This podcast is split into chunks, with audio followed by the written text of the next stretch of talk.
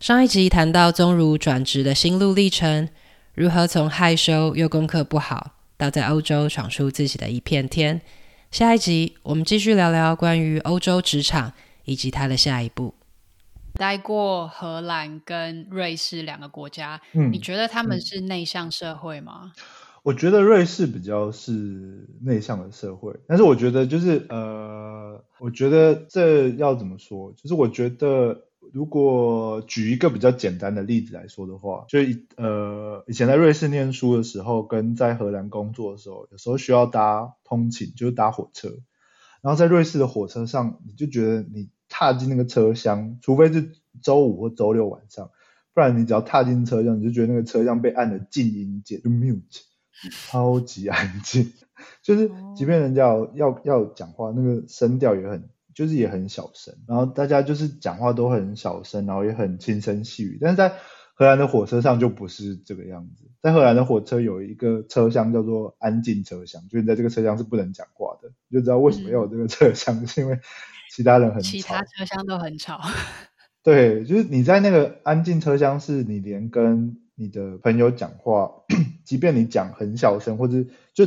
正常的聊天都是不允许的。因为我搭过几次。我就会看到，如果有人正常的聊天，他可能不知道是真的会有人来说这个车厢是安静车厢，就会可能请你到其他车厢，或者就请你不要不要不要那个不要讲话。嗯。我觉得我觉得就是在这是一个简单的例子，但是我后来发现其实这个例子或许或许是就是它就是跟它的历史背景有关嘛，或者它的地理位置，因为瑞士它就是一个。被列强在过去就是被列强在欧洲被列强围绕的国家，然后它是一个山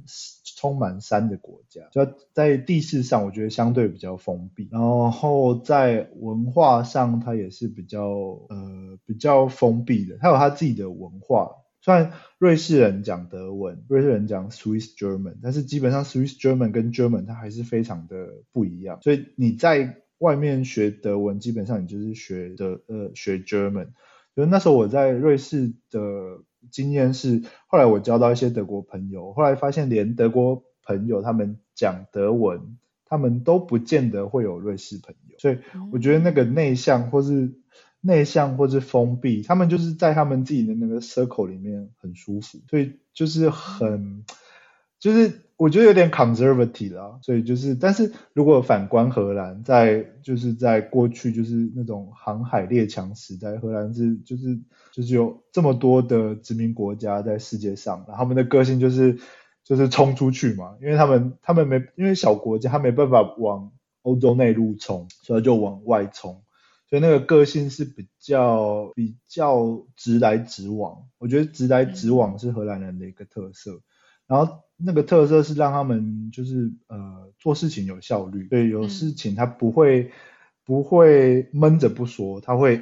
他会他会说出来。我我觉我记得我们以前在瑞士的时候，我们都会说瑞士人讲话很像那个微风吹过花朵花丛，就那个花那个风吹过去，那个花那个花就这样摇一摇，然后就结束了。嗯、然后最近就是。然后你就听得不痛不痒，但他其实他他觉得他已经把话说得很重了，但是你还觉得还是听得不痛不痒。但是荷兰人就会直接跟你说：“哎，你这样不行哦。你 ”对，就是会，我觉得那个个性就是非常的不一样。所以如果以瑞士跟荷兰来说，我觉得荷兰人呃普遍来说比较健谈，而且荷兰人也比较愿意跟你讲英文。在德，在我觉得在瑞士。我觉得大家的英文程度是好的，但是可能害羞或者他不想跟你讲英文，这都有可能。对，嗯，我其实也有这一方面的 感觉，但是我之前待欧洲，我待的是法国啦，对，嗯，那也会有感觉到像你说的，就是尽管他们说英文，但是要么是害羞跟你说英文，或者是想要跟你说法文，所以最后就会选择不要讲话。嗯，你你呃，你是。什么时候在法国的？我吗？我其实法国是二零一七到一九。那我在之前，嗯嗯嗯、我二零零九到二零一零待过捷克。嗯嗯嗯嗯嗯。对，我我没有去过捷克，但是呃，我大概法国法国去过两次。然后有一次，但是我觉得呃大概中间大概相隔三四年，但是在这三四年，我发现 在巴黎的人的年轻的族群愿意讲英文的越来越多，因为我后来才，因为我有一次是暑假的时候去朋友家住，大概住了两个礼拜，我就跟他聊，我说为什么巴黎的年轻族群呃讲英文越来越愿意讲英文？他说他们的他的朋友觉得讲英文是一件很酷的事情，因为传就是比较老一辈的法国人会觉得就是。啊，法法法文就是世界的中心，就是就是他只要会讲法文就好。这这种事情，即便是我上礼拜两个礼拜前我去 比利时，或是比利时跟法国交界，在那种乡下地方，有很多年轻人是还是不会讲。就是我觉得，我觉得那个就是他的英文真的是有点恐怖到像，就是 就你在餐厅上班嘛，我觉得你可能因为基本上你基本的法文、英文，我觉得你可能还是要会。然后就是我跟我跟我跟我我跟我女朋友，我就蛮意外的，就还好我女朋友会讲会讲法文，不然就那个沟通就是很很很困难。就是我就是，但是我后来发后来我朋友跟我说，就是因为呃明年在巴黎要办奥运，所以我觉得其实他们有在加强 international，就把自己比较 internationalize 这个部分。对，但是我觉得基本上法国人对于他们的语言跟他们的文化还是很。很骄傲的，非常。嗯，那像你有在荷兰跟瑞士两个国家都念过书，跟、嗯、荷兰没有，荷兰只有工作，荷兰只有工作。OK，那你觉得两个国家学术上有什么不一样？嗯、学术上，我觉得以我自己的专业领域来说，就是 digital fabrication，因为我那时候在瑞士念书的，念这个 program 的时候。当时这个 program，我那时候想做这个事情的时候，其实世界上的学校，呃，很多学校，但是如果你说真的做的很、很、很专精的学校，在欧洲大概就只有两间，两到三间，你数得出来。然后那时候在学校的时候，你就是学一些很先进的科技，就是在就是如何把这些科技应用在建筑产业上。但是在瑞士，就是它的学术的环境很很优渥，在这个方面。但是反观你出到瑞士的社会上的建筑产业，它没有它没有被连接得很好。就是瑞士人，我觉得提到刚刚前面讲到他们。比较就是 conservative 的个性，他们还是喜欢比较呃传统或者比较现代主义的建筑，所以他们对于开放新的科技去改变这么传，因为建筑产建筑产业我觉得是一个非常古老传统的行业，所以对于这这样的冲击，他们没有，我觉得他们没有准备好去去做这样的转变。所以他的学术，他的呃呃呃 academic 跟 practical 上是那个 bridging 是断裂的。我觉得在 practical 的的的的的 push 上面，只有那时候瑞士联邦政府跟我们当时的学校合作做呃盖了一座房子，它叫做 DFAB House，它就是 digital fabrication 的建筑物。嗯嗯。然后但那个建筑物就是你在瑞士找不到第二栋这样的建筑物。它就是想办法把最新的科技全部砸在这栋建筑物上面，然后最近他们开始有一些比较多的合作，那个但是那个合作也是比较跟偏艺术家或是一些呃一些艺术家合作做一些塔，然后但是那些建筑物我不确定它会是呃永久性的，或是它只是暂时性的，就是在 digital fabrication 的瑞士来说，但是如果以这个产业在荷兰。因为在荷兰其实没有，就是荷兰的学校会教这些东西，但是他们不会有一个这么强大的 lab，就做专门在做这个。但是因为在呃大概在嗯大概在早些年的时候，在 TU Delft 的建筑系下面有一个叫做 Hyperbody 的的的的的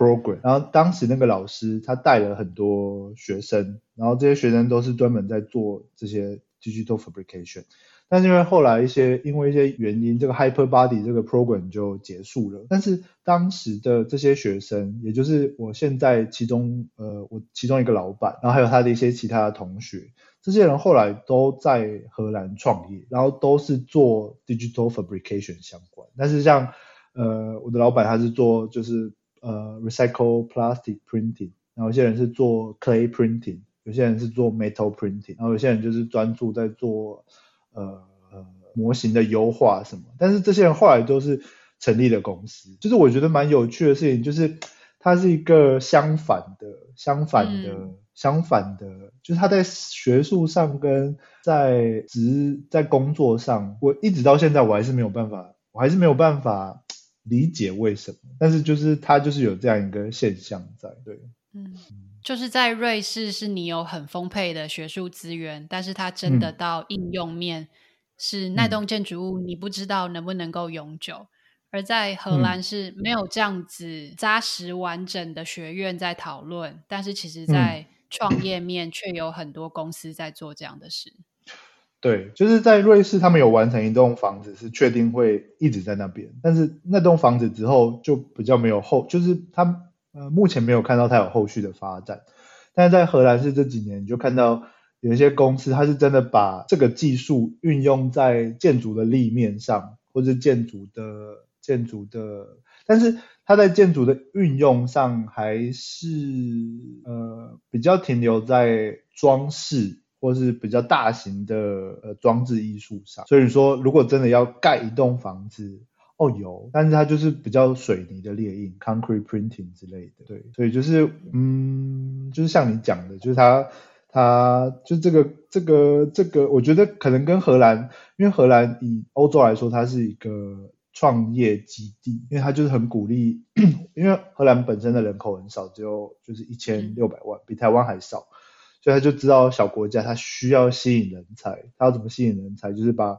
签证的门槛降低。然后比如说像我们这种 self-employed，我们嗯、呃、我们付的税跟你如果是你在正常公司工作人上班的税是不同的。哦。对，那个税大概差了十十四 percent 左右。那差很多哎、欸。对，所以就是所以他会有他会希望用这样的方式留住人才或者留住这些资源。对啊，嗯，所以你也是因为这样子选择继续待在荷兰，而没有回去瑞士的吗？嗯，我觉得瑞士，瑞士应该是这辈子就回不去了，这样。这辈子还很久哎、欸嗯。对，但是我觉得我大概呃去年的时候，就是因为我工作了四年嘛，我觉得还是想要回瑞士，就是但是回，所以那时候我就我就告诉自己。因为我那时候看到他开了一个缺，就是在，但是是在学术领域，他就是回去念 PhD，念博士。嗯、然后，但是我我就投了，然后但是后来就就没有上。然后在我投之前，我就告诉自己说，好吧，就当做试试看最后一次。如果这一次再没有上，就老天爷告诉你 算了吧。对啊。哦，对，了解。那你觉得整体来说，内向的人适不适合在欧洲生活？嗯、我觉得，我觉得，我觉得可以诶。我觉得我我身边真的蛮多朋友也很内向的，对啊，就是你，我觉得它是一个地方让你，嗯，我怎么说？我觉得在欧洲的生活大概第二年之后，你才发现开始慢慢找回呃，身为一个人的那种感觉，就是你以前是被荼毒的很。很惨吗？我觉得在建筑产业，建筑产业以前在台湾工作的时候，我的第一间公司是一个很有名的建筑师，然后就是薪水很低，但是你很常加班。然后因为后来真的薪水太低，因为我要准备出国，就需要一些资金去补英文啊，对，考试啊。后来我就到了一间做比较商业开发案的建筑师公司，所以薪水就跳了一个阶级。然后但是有时候。但要，然后那间第二间公司有加班费，那那个加班费，那个加班费很，那个加班很惊人，就是你后来发现，哎，我怎么这个月不知不觉，你一天大概加两到三个小时，然后你一个月可以加六十到八十个小时，就基本上你早上早上九点开始上班，基本上你是十一点十二点你才，就是那个一那个工作时数一天是十二到十四个小时，好久、哦，就觉得什么，对，就觉得什么工作永远做不完。然后就觉得，然后然后你都就觉得在做一些，就是那时候做一些，比如说做一些开发案，可那些开发案其实是它不是真的开发案，它是为了因为政府需要土地重划啊，然后一些建商他为了赶在这个土地重划之前，因为土地重划之后它的一些建蔽容积可能会往下降，就变得你同一块土地你能盖的房子你能卖的钱就变少了，所以你要在那之前抢先拿到一个建筑执照，然后之后你再做一些变更设计或什么。所以就是常常会做一些觉得啊，就是为了一些财团，或者是为了一些，就你不是你你的利益就是在，因为你的你想的事情就是很简单，就啊我想要多一点的钱，然后支持我自己出国嘛，就这样。但是你就觉得啊，可是当你在做这件事情之后，你的服务的这些人却，我不觉得那个那个那个理念跟价值是你值得你用你的 用你的时间去那个，对吧？就觉得，但是。所以在欧洲之后，你就开始慢慢 找回，就是我觉得，比如说在在荷兰工作，我觉得效率是第一个。如果你加班，代表你做事没效率，就是代表你，呃，我觉得在荷兰，如果你加班了，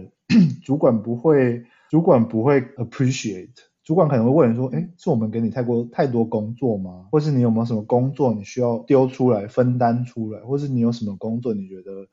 呃，你不擅长，我们可以 hire 另外的 consultant 帮你，或者教你。就是他们会，他们不会觉得说一个人一天工作十二个小时是一件很 appreciate 的事情。就是如果你你的工作你没有办法在六点结束，不是你的问题，是公司的问题，是整个环境的问题。就是 呃，就是当然他们可能会先评估是你是哪个环节做的不够有效率，然后如果这个环节可能不是你擅长的。那我们就换一个方式做，或者你就是做后半部分，或是你觉得，但是你也可以提出说，我因为我不不不熟悉，所以我需要多一点时间，所以我可能需要花多一点时间，所以让我试看看，就是这些事情在。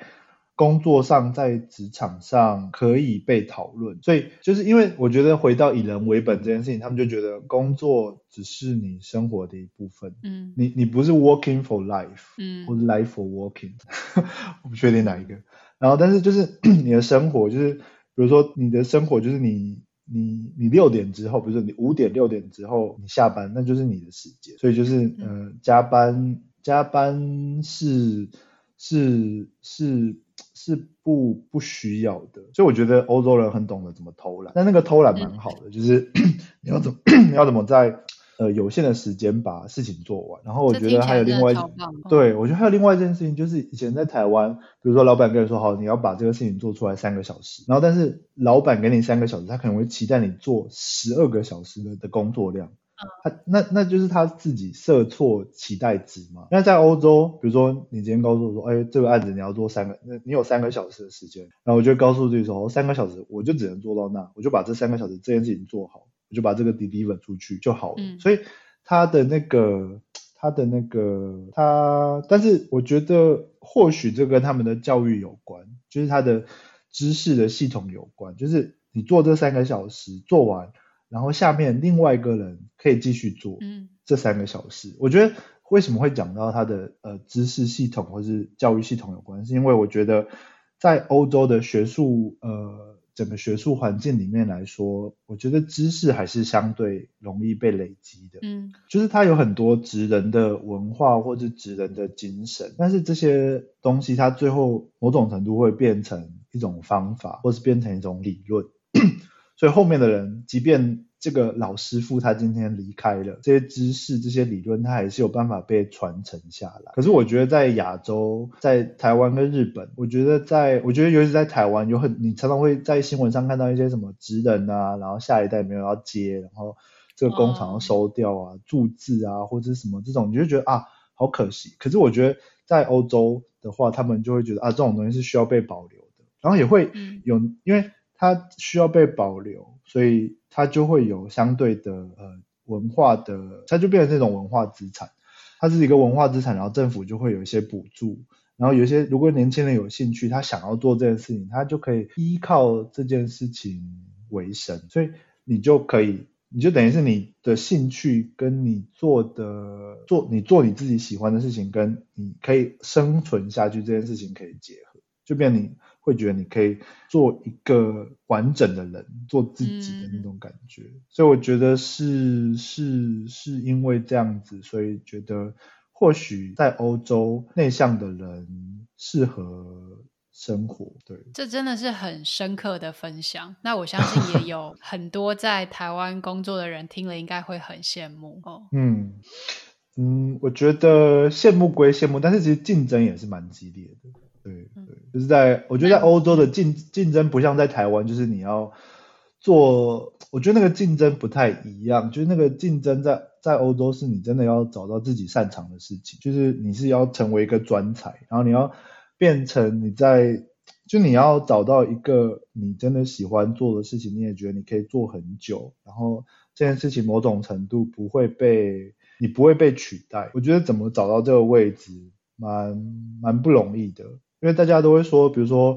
比如说你出国念书是一个坎啊，你出国念书有没有办法留下来是一个坎，然后出国念书开始留下来开始工作三到四年，大概四年左右，大概是一个坎。所以其实这这这就是三到四年，就是有些朋友就是比如说他可能没有，他觉得他就是一心想要回台湾，或者他就觉得他没有没有觉得自己在这个。地方呃找到适合自己的位置，他可能就会离开。所以我觉得就是嗯，其实我觉得其实是看人，如果你想要留下来，你就会找到你想要留下来的方式。但是就是看你自己想要，因为回台湾有回台湾的好，留在这里有留在这里的好。我觉得其实嗯都好。对，那你呢？你对于未来五年的规划是什么？五年哦，我觉得未来五年我应该还是应该还是会在欧洲。我觉得我可能会在家里带小孩这样。哇，没有啦。我觉得未来五年，我觉得我觉得当初会想要继续留在欧洲，后来是因为呃做了三 D 列印这种东西，后来发现其实因为我我的背景，我觉得我还是一个建筑师，就是做一个做建筑的人。嗯、然后在这边的时候，我其实有。还有在接一些台湾的建筑案，帮朋友建就做建筑案，然后但是你后来会觉得我我不想要继续在台湾盖房子，呃，不想继续在地球上盖房子，然后就觉得就想说，因为现在有很多 NASA 或是 ESA，他们有很多那种就是外太空移民计划，月球或是火星嘛，然后就觉得哇，要是有一天你可以在月，就是你做的东西可以在月球上或者在。在几万公里以外的地方被实现，我觉得那是一件超酷的事情。但是我觉得很可惜的事情是，因为这种就是 Europe Space 呃 European Space Agency 或是 NASA，因为这种都是呃高度科技跟高度保密的工作，所以你要进到这样的呃政府组织单位，第一个条件就是 NASA 你就是要是美国人。然后 ESA 你就是要是欧洲人，所以你要有 European passport 是 是第一第第一个你你你没有办法，所以我觉得我觉得所以会待在这就是因为觉得呃反正也待了四年，然后在荷兰你待了四年五年，然后你只要通过一定的语言跟文化测试，你就可以成为呃永久的居民，然后成为了永久的居民之后，你就可以申请护照，所以我觉得如果真的走到那一步的话，就觉得如果有一天你可以呃，在月球，对，就是你人可能没有办法，就是我到如果可能十年二十年之后我也老了，就你人没办法去到那个地方，但是你的你的你画的路径，你画的东西有办法去到那个地方，你就觉得哇，就觉得就是我不知道，就是我们都会说 dream bigger 嘛，就是 就未来的五年，就是我觉得这件事情就是一。就是一直在我心中，而且我不会很害羞的跟人家分享，虽然听起来很远。就像我高，我觉得就会让我想到我高三的时候，那时候就觉得啊，我想要出国念书。然后即便我是班上最后一名毕业的，我还是会跟大家说我想要出国念书。我觉得是一样的，就觉得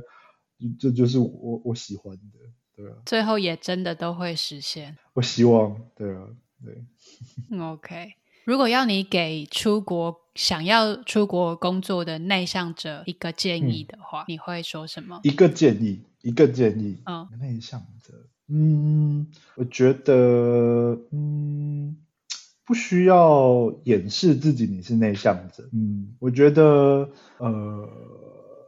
大家都会说机会是留给准备好的人，但是我觉得机会就你准备好。或你没有准备好，其实是你自己的事情。但是我觉得机会跟机运需要一起来。所以如果你觉得你准备好了，然后但是你没有，就比如说你有一些东西你很想要，很想要，很想要怎么说？很想要，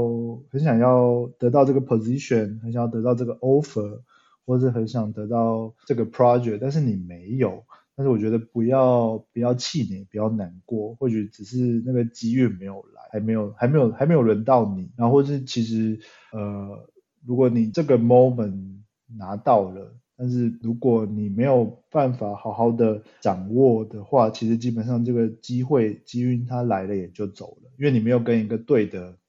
对的、对的 team 合作的话，所以我觉得不要勉强你自己。反正我觉得内向人就是喜欢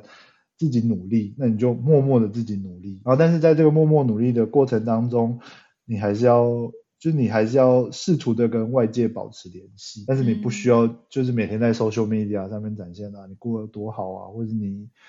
你做了什么什么这个或那个，但是就是你 呃，我觉得尤其在欧洲吧，或者在很多地方，我觉得都一样，就是如果有时候你可能你觉得你对什么有兴趣，你寄一封 email，如果对方对你有兴趣，他就会回你，或许这个机会就开始这样展开了，对啊。因为有一些像我做的现在做的 workshop 这件事情，其实是都是跟我之前的同事们一起合作，然后就等他们离开之后，我们才有这些合作的机会。就是他们他们记得你，然后他们就觉得哎，跟你工作呃很顺利，然后相处上很愉快，所以他们就会觉得呃。他们知道你是什么样的人，他们就觉得反而就是这样的个性，他们觉得哦，如果是互补，那个机会就会就会他会自己，我觉得会自己找上来。但在那之前就准备好自己，但是不要勉强自己做自己不喜欢的事情。嗯嗯，好，那最后一个问题，除了你现在在做的工作以外，嗯、你有没有曾经想过去做一个截然不同的职业？是什么？有。